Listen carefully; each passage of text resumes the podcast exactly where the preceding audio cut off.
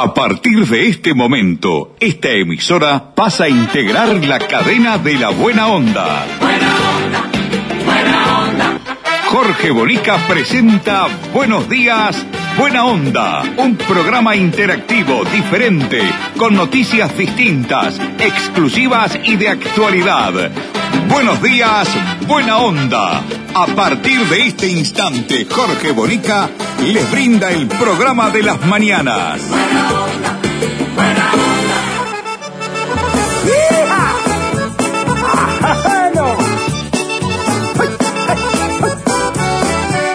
Yo no sé por qué es así, que siempre estoy enojado. Si no me enoja una cosa, enoja la que está al lado. Me enojo si es que Valerdo, me enojo por apurado. Me enojo si no hay trabajo, si estoy muy ocupado. Me enojo por la insistencia de lo que va a ningún lado. Y me enoja la ignorancia de los supereducados. Porque yo siempre me enojo, me llaman el enojado. Prefiero que digan eso y no que soy un tarao. ¿Qué tal amigos? ¿Cómo les va? Muy buenos días. Buena onda para todos, bienvenidos. Con ganas, ¿eh? Con mucho entusiasmo comenzamos hoy nuestro programa. Dale Ramón. Y si no tomo una gota, también me pone enojado. Me enojo si no me entienden. O si no... Hoy le damos la bienvenida a la gente de Salto. Arapey de Salto 1450 AM. Gracias de corazón por permitirnos ingresar a sus hogares. Vamos. Siempre me enojo, me llaman el enojado. Con Ramoncito Pintos en los controles técnicos, con Mirta, Susana Lencina en la producción periodística del programa y con Leonardo López en la puesta al aire poniendo ese toque de distinción a nuestro audio, comienza aquí nuestro programa para ustedes. enoja tener razón. Me enoja que no haya gente o que esté lleno el salón. Me enojan los temas malos y hasta una buena canción. Debe ser algo que traigo en los genes agarrados. Saludo grande a la Argentina, a Belén de Escobar. Un saludo bien grande a toda la gente de allí, ¿eh? especialmente a Morena, que nos escucha todos los días. Soy un tarao. Prefiero que digan eso y no que soy un andala. Me enojé. Se enojó el hombre, no te enojes tanto. Bueno, esa canción nos representa un poco, ¿no?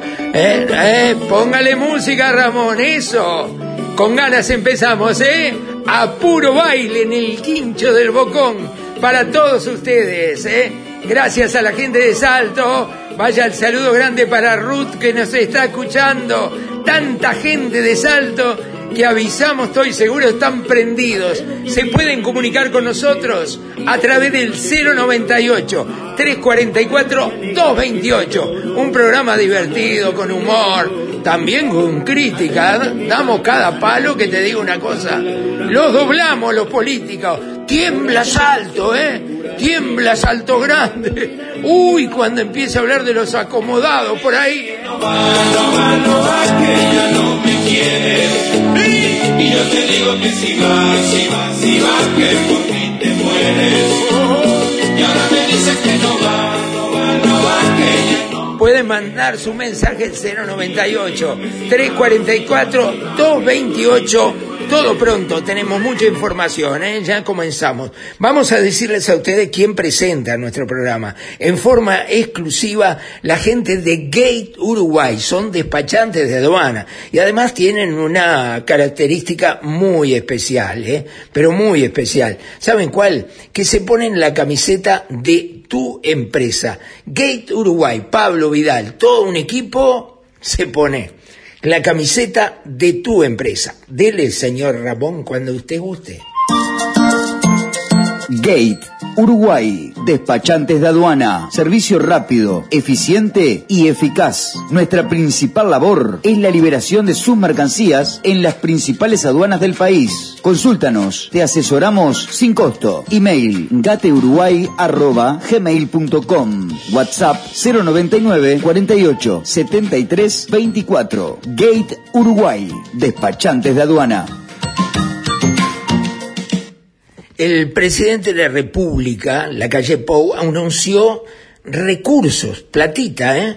En la rendición de cuentas dice que va a haber plata y bastante para el Instituto de la Granja. Lo dijo cuando estaba reunido en la asamblea del Instituto de la Granja. Vamos a escuchar entonces qué dijo Luisito ¿eh? para esta gente, cuánta platita hay y los, los dejó contento. ¿eh? A ver. La Asamblea de la Sociedad de Fomento y Defensa Agraria contó con la presencia de autoridades del Poder Ejecutivo, legisladores y representantes de varios partidos políticos. El presidente de la República, Luis Lacalle Pou, destacó lo simbólico de la participación de gran parte del Ministerio de Ganadería en la actividad. Que es un compromiso con el sector granjero. La verdad que yo pocas veces había visto el desembarco del Ministerio en sus distintas áreas aquí en, el paso de la arena. En su alocución, el mandatario reconoció que no todo está bien, aunque dijo que se están haciendo cosas, y remarcó el compromiso de poner en marcha el Instituto Nacional de la Granja, creado en la Ley de Urgente Consideración. Nosotros hemos comprometido el INAGRA, entre otras cosas es por ley, y en la rendición de cuentas del año que viene van a estar los fondos para que el INAGRA empiece a andar caminando, después trotando y después corriendo, como entre unos años va a ser un instituto con cierta madurez para que las cosas caminen. Es una de las banderas que tuvo el presidente en el 2019 en la campaña, que después en la LUC se defendió y recuerdo que ese artículo de la creación el Frente Amplio lo votó, entonces nos parece que llegar al tercer año de gobierno sin los fondos necesarios para el funcionamiento es preocupante. Y bueno, puede ser una, una más promesa incumplida del presidente de la República. Digamos las cosas como son. Han sido tantas la promesa de campaña electoral cuando eufórico recorría todo el país, todos los departamentos, todos los pueblos, y gritaba que si gana el Partido Nacional va a pasar esto, va a pasar lo otro, va a pasar aquello, también a esta gente le prometía tener los fondos. La van a tener para el tercer año de gobierno. Ustedes dirán, tuvo la pandemia, todo lo que quiera, pero la verdad, hay cosas que son insostenibles. Pero los políticos son los políticos. ¿Y ustedes creen que la reunión que ocurrió en la estancia de Anchorena, donde estuvo la cúpula nada más del el herrerismo, ¿no? Porque no hubo un colorado, ni hubo un, cabildante, ni hubo un independiente, ni hubo uno de la gente conversando ahí. Ahí era la cocina chica, la mesa chica, donde cocinaron, donde estaba Delgado, donde estaba Heber, donde estaba Javier García y estaba Luisito en la estancia de Anchorena. Qué bien que pasa esta gente, ¿no? Mientras hay tanta gente que la está pasando mal, muchos muy mal, cuando hay más de 180 mil personas que comen en una olla popular, se van a la estancia Anchorena a pasar de un par de días donde también disfrutaron de las bellezas naturales eh, de la estancia Anchorena, la verdad. ¿Y qué se resuelve? Y bueno, son los que cortan el bacalao. Lo que resolvieron fue, así venimos mal, tenemos que hacer algo y estos últimos dos años de gobierno tienen que ser con todo. Y bueno, salieron de ahí y anunciaron que van a hacer agua potable del río de la Plata y no sé cuántas cosas más. Lo único que pretendemos, y creo que pretende la gente normalmente, por sentido común nada más, sin ánimo de crítica, sin ideología ni nada, lo único que tiene que hacer Luis, lo único, a ver, que sería fantástico realmente, es cumplir con lo que prometió. Nada más, no tiene que hacer otra cosa, sino cumplir estrictamente al pie de la letra todo aquello que prometió ¿eh? cuando eh, dijo que quería ser presidente. Nada más, solo eso. Es lo único que tiene que hacer. ¿Tenés proyectos? ¿Tenés ilusiones? ¿Querés viajar? ¿O tener tu propio auto? ¿Comprar tu terreno? ¿Refaccionar tu casa? Y por qué no, atreverte a soñar. Para todo eso tenés Caxoe, tu cooperativa de ahorro y crédito. Más de 30 años cumpliendo con los sueños de los uruguayos. Caxoe, siempre de tu lado. Trece personas fueron condenadas por distintos delitos de asociación al contrabando en Salto.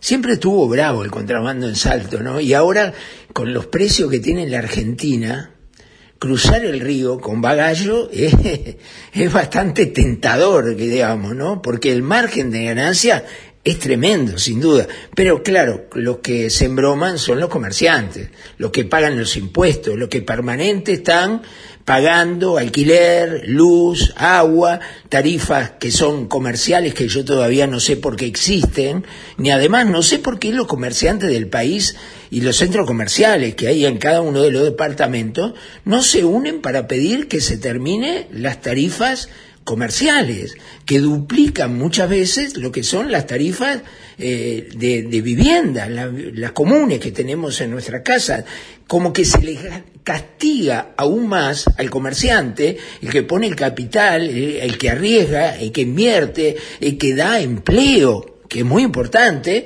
bueno, todavía se le castiga siempre, se le, se le saca hasta lo último. La verdad, el Estado es un socio permanente de todos los comerciantes y la verdad no me explico por qué no hay una unión de centros comerciales a nivel nacional que tengan fuerza, que su opinión valga. ¿Y por qué no un día hacer un paro y cerrar todos los comercios del país para que se dejen de joder poniendo impuestos, impuestos, impuestos para recaudar por lo gordo que tienen en Estado y que Estado hicieron el Estado gordo para hacer política barata, inmunda, con la plata nuestra? ¿Qué es lo que esperan? No sé. Bueno, 13 personas fueron condenadas por distintos delitos asociados al contrabando en eh, la ciudad de Salto. Aquí está.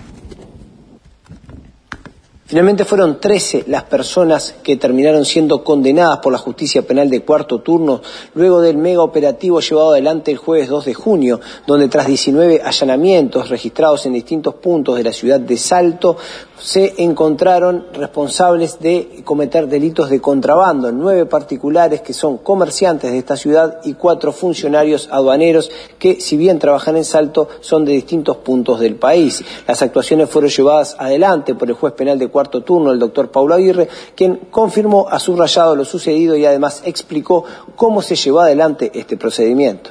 Hemos tenido en esta oportunidad, en esta sede, un total de 13 personas involucradas. Básicamente lo que tenemos, tenemos nueve personas eh, particulares, este, comerciantes, que lo tenemos por principalmente delitos de contrabando, con diferentes penas que oscilan entre 20 y 24 meses, que por su calidad de primarios obviamente quedaron con sistema de libertad a prueba. Finalmente tenemos cuatro funcionarios aduaneros que han salido por diferentes delitos. Tenemos una persona por delito de fraude, dos personas por delitos de cohecho. Fraude a 12 meses de prisión, cohecho dos de ellos de 24 meses de prisión y otro funcionario por la omisión del funcionario público en denunciar este último por cuatro meses de libertad a prueba y los demás salieron con penas de parte prisión y parte este, con prisión domiciliaria atento a una serie de importantes razones, entre ellos razones médicas y de salud expuestas por la defensa y por la fiscalía. Uno se pregunta, los aduaneros que fueron eh, imputados en este caso por cohecho, el cohecho saben qué es, ¿no, Ramón? Usted sabe Coima, sí, Coima, justamente, es Coima. Este, ¿Vuelven a ser aduaneros? ¿Siguen siendo aduaneros? ¿Se le hace un, una, se les echa, se les expulsa, se abre una investigación, un sumario en la aduana? Porque yo conozco muchos policías, que no es este el caso, pero muchos policías que cometieron delitos, que fueron procesados inclusive por la justicia, que estuvieron en la cárcel, y esto me pasó en Rivera, y cuando salieron siguieron siendo comisarios.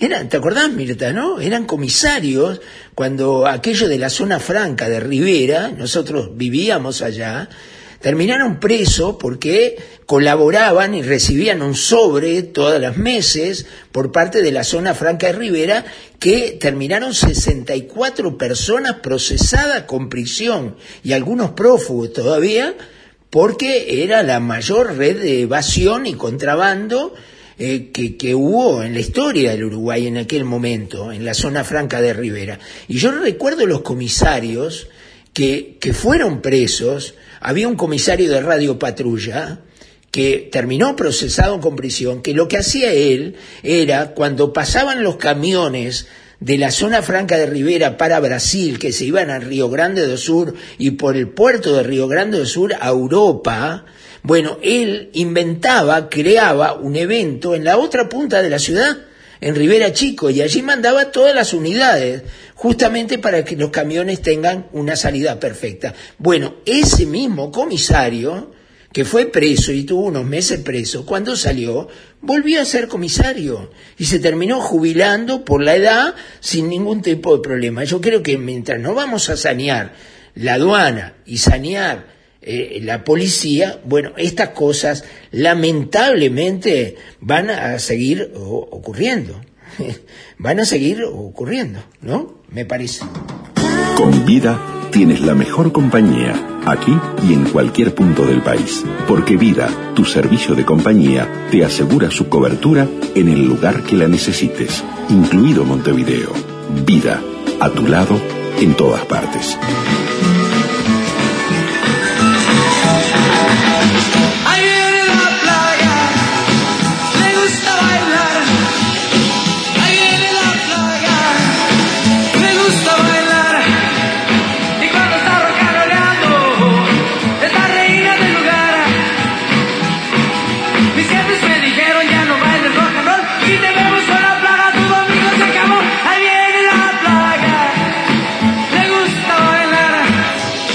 Acuerdan de los tip-top?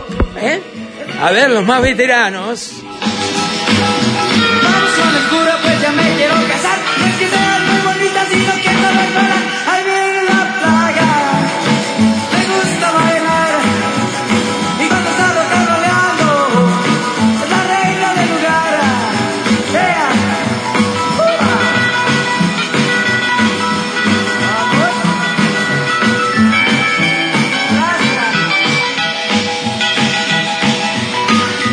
¿Se acuerdan del de, edil de Salto, precisamente, que hoy comenzamos a estar eh, con Salto?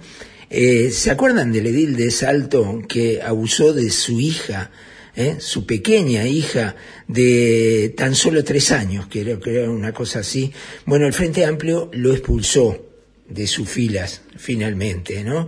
Este, y hay distintas consecuencias y las que van a venir todavía. Estoy seguro que sí. Tenemos un informe del plenario del Frente Amplio. El plenario del Frente Amplio resolvió por unanimidad expulsar a Roque Barla, el edil salteño que había sido condenado a dos años y ocho meses de prisión por abuso sexual. El caso fue tratado por el Tribunal de Conducta Política, luego de que la justicia lo condenara por el abuso de su nieta de tres años. La denuncia había sido presentada por la madre de la víctima, en octubre de 2020. El presidente del Frente Amplio, Fernando Pereira, ya había adelantado en su momento que no había lugar para este tipo de conductas dentro de la oposición. Además, el Frente Amplio tomó medidas disciplinarias sobre otros tres casos de dirigentes que habían sido denunciados por violencia de género. En el caso del diputado comunista Gerardo Núñez, todavía no hay una resolución porque no está pronto el informe del Tribunal de Conducta. En tanto, el plenario del FA también resolvió crear una comisión de trabajo para incorporar la violencia de género en el protocolo vigente para los casos de violencia política. Yo creo que a Gerardo Núñez lo que están eh, queriendo salvar, me parece. Al diputado Gerardo Núñez, que también tiene un problema de denuncia de violencia de género, eh, me parece que lo quieren salvar y están buscando la vuelta, durmieron el expediente, la Comisión de Ética del Frente Amplio está tirando para atrás, dejando para hacer el tiempo, a ver si la gente se olvida un poco de las cosas y vuelve de nuevo a ocupar su banca. Hoy no la está ocupando, está eh, como suspendido de común acuerdo, con Gerardo Núñez para que esto este, espere un poquito que, que, que las malas lenguas no hablen más de esto. No sé, siempre hubo hijos y entenados, ¿no? Ustedes saben cómo es esto. Hay gente que no va en cana ni que asalta el Banco República a mano armada eh, a las 3 de la tarde y con la cara descubierta hay gente en este país y hay corporaciones en este país que protegen a muchísima gente. ¿eh? El ladrón de gallina va en cana inmediatamente al CONCAR. Acá en el Uruguay pasan cosas que son insostenibles, que no tienen una explicación única. ¿O ustedes encuentran alguna explicación a que el inspector Mendoza sea el director del Instituto Nacional de Rehabilitación? Que vuelva a ocupar el cargo que ocupó con el Frente Amplio. Porque hay cosas insólitas de verdad. Yo lo recuerdo perfectamente, siempre lo reitero, porque no le encuentro una explicación eh, coherente, digamos, una, una explicación que podamos decir, bueno, puede ser, déjame pensar, pero Mendoza fue interpelado por el Partido Nacional cuando el gobierno del Frente Amplio y Bonomi y el Perro Vázquez eran el ministro y el subsecretario del Ministerio del Interior.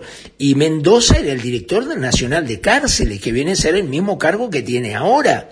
En aquel momento recuerdo perfectamente que el desaparecido Jorge Larrañaga y el senador Luis Alberto Heber, como miembros interpelantes, adelante de Mendoza, que estaba presente acompañando a Bonomi y al perro Vázquez, le dijeron en la cara de todo. Le dijeron que la cárcel, Mendoza, la había transformado en la Universidad del Delito.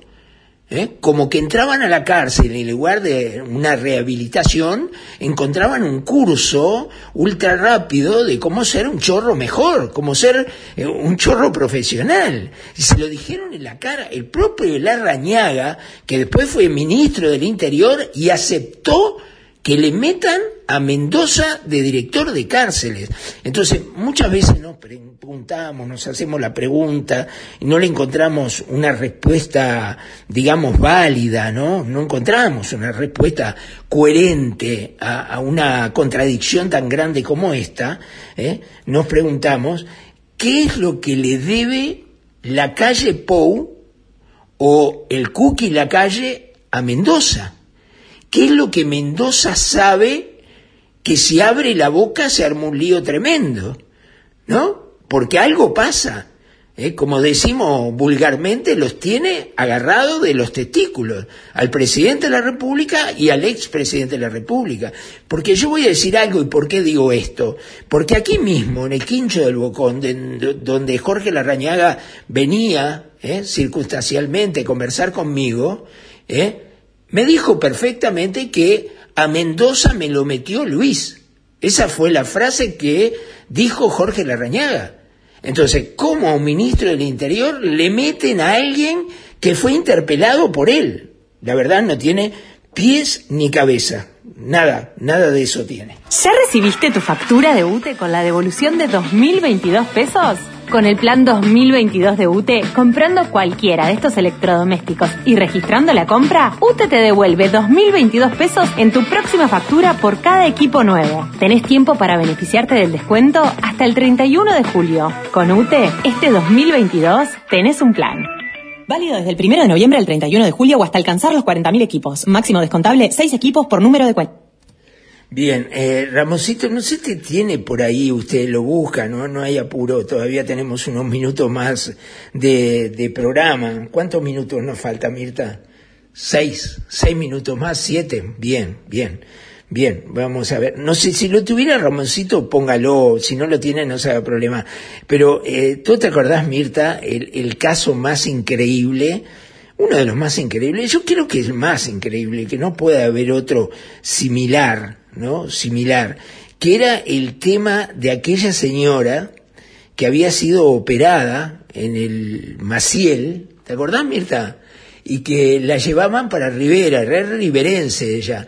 La habían traído en ambulancia a operarse al Hospital Maciel a Montevideo y cuando le dieron el alta, que todavía estaba media culeca, como se dice normalmente, la señora la llevaron en ambulancia y en Florida ocurrió lo increíble.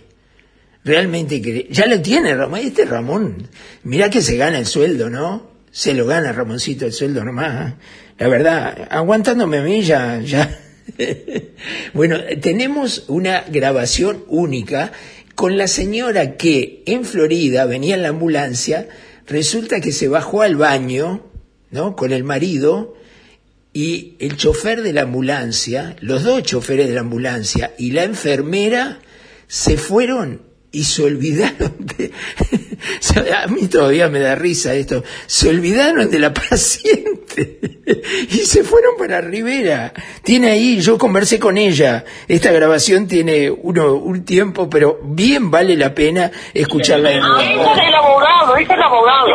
Hola. Hola señora, ¿cómo le va? Mucho gusto. Encantada. Encantada. Eh, señora, usted, usted es la que le pasó eso en la ambulancia, ¿no? Sí. ¿Y que se olvidaron de usted en Florida? Sí. Sí, no se fijaron que yo no estaba arriba de la ambulancia y, y se venían para acá, para, para Rivera. ¿no? Ay, Dios mío. ¿Y que usted usted bajó, al, fue al baño? ¿Cómo fue? Sí, yo fui al baño y cuando salimos del baño con mi esposo yo no estaba más. Ah, ¿y le habían avisado ustedes que iban al baño o, o cómo fue? No, el error también fue nuestro de no avisarnos, de no decir, pero había quedado la- las ventanas abiertas, que al subir a la ambulancia, lo lógico es que se vea el paciente. Y la enfermera pienso que en vez de ir adelante tendría que ir con el paciente recién re- revascularizado, ¿verdad? ¿Y, y que iba el chofer y una enfermera? Iba el chofer, una enfermera y otro chofer durmiendo en la camilla. ¿Otro chofer durmiendo en la camilla? ¿Y usted, y usted dónde iba? ¿Usted no iba en la camilla? No, yo venía sentada en, una, en la silla este, eh, de los pacientes.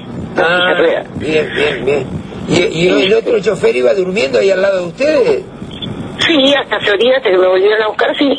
Ah, ya. ¿Y demoraron mucho en irla a buscar? 40 minutos más o menos. 40 minutos, ¿no? ¿Y, y, y a qué le avisó la policía caminera o ellos se dieron cuenta? No, no, la policía caminera se contactó con el hospital de acá de Rivera y ahí le dieron el, el número del chofer, creo que fue, este, de celular del chofer y dos días se dieron cuenta que no estaba el paciente y volvieron a buscarme. ¡Qué barbaridad! ¿Y qué le decían cuando llegó, cuando llegaron de vuelta a buscarla? Que eso no se podía haber hecho este y yo incluso me sentí media mareada y me dijo dice ah, dice este cómo cómo fue que me dijo eh, eso te pasa por hacer las cosas mal me dijo la enfermera no entonces yo ahí sí ahí me desacaté digo y y agarró y me, me, me agarró así del brazo fuerte, me, me sacudió y me dijo, eso te pasa por hacer las cosas mal. Entonces yo agarré y le dije, no, por hacer las cosas mal hiciste tú, porque me parece que si viene un paciente que sale de un cateterismo, tiene que venir con un servicio de enfermería al lado. Claro, claro, claro. Y la mujer en momen- en un momento, a partir de ahí, sí, cuando subí, este, ella siguió adelante, pero de dos veces creo que había, abrió la ventanita y yo me pregunto cómo ahí. Este, incluso en el momento de, de ingresar a la sala me bajó en camilla, que yo estaba sentada en silla de ruedas. Claro, claro. Bueno, ma- mañana va a ir este curruco por ahí y lo hablamos esto en el aire, en, en la radio, ¿le parece? Está perfecto. Bueno, le agradezco Bárbaro. mucho que me haya atendido. Mañana a las 11 estamos ahí. Ya, está, está. Muy bien. Ah, Gracias, Está. señora. Hasta luego. No, por favor, hasta luego. Hasta luego. ¿Ustedes se dan cuenta lo que escucharon? Dejaron a la mujer. eh, Fue al baño a hacer pichí la mujer. Cuando salió no estaba en la ambulancia y ella estaba además en camisón. Estaba en camisón ahí, en pantufla. Y los empleados de la estación ANCAP de Florida le pusieron una silla dentro y le- la tapaban con una frazada. Ahora me da risa, pero ustedes se dan cuenta de esa situación. Y además saben cómo fue que le avisaron al chofer. Increíble. Eh, llamaron al hospital de Rivera. Y el hospital de Rivera llamaba al celular y no contestaba al chofer. Entonces llamaron al, al, al peaje de peaje de paso de los toros. ¿tá? Y ahí lo agarraron. En el peaje, cuando fueron a pasar, lo pararon, le dijeron, escúcheme, se olvidó de la paciente en Florida. No, no, ¿cómo? Miraron para atrás, no. Venía el compañero durmiendo, durmiendo. Y no estaba ni ella ni el marido que, que habían bajado en Florida. Ahora, miren que ya bajar, cuando bajaron fue porque el chofer y la enfermera, que se llevaban muy bien, ¿Me entienden, no? Se llevaban muy bien, bajaron a, buscar agua caliente y a comprar algún bizcocho. Entonces a la señora le vino ganas el pichi y el marido la bajó de la camioneta y la llevó al baño. Qué bárbaro, que pasen estas cosas es realmente increíble. Pero esto se arregla, ¿saben cómo se arregla, Mirta, estas cosas? ¿Usted sabe? Se arreglan con un beso y una flor. Con eso yo creo que se arregla todo, ¿no? El que le regala un beso y una flor, ya está. Y Nino Bravo sabe cómo decirlo. mi tierra por ti, dejaré mis campos y me iré lejos de aquí. Bufaré llorando el jardín y con tus recuerdos partiré lejos de aquí. De día viviré pensando en tus sonrisas, de noche las estrellas me acompañarán.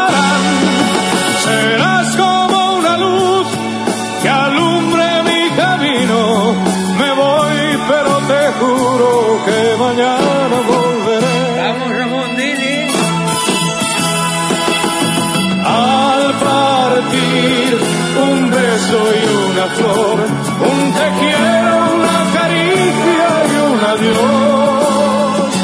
Es ligero equipaje para tan largo viaje. Las penas Qué linda canción, Nino Bravo. Esto, a ver, para los, los viejitos, ¿sabe de cuándo es esta canción? ¿Usted sabe de cuándo es, Mirta? 1972. 72, si será viejo, todavía sigue vigente, todavía sigue vigente. Bueno, nos vamos.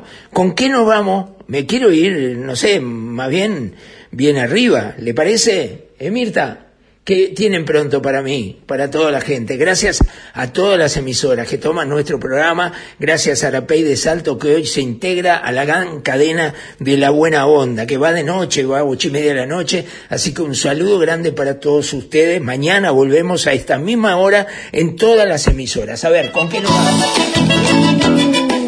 ¡Qué lindo!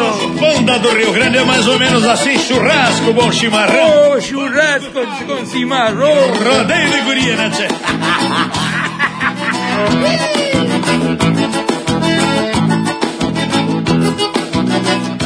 Vamos, gaúcho.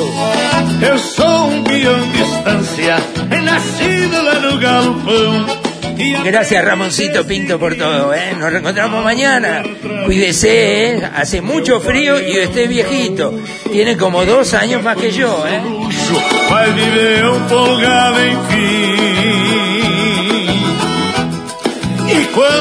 Gracias Mirtita, un beso grande para vos. Qué linda que estás hoy, ¿eh? Oh, y esa colita nueva, ¿eh? Oh, mira qué peluda que estás.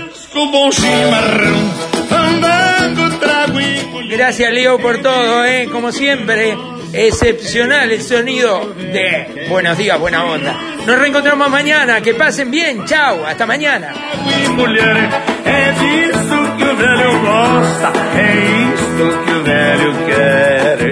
Fala bem a verdade. Buenos días, buena onda. Un programa interactivo, diferente, con noticias distintas, exclusivas y de actualidad. Buenos días, buena onda. El programa de Jorge Bonica. Gracias por su participación.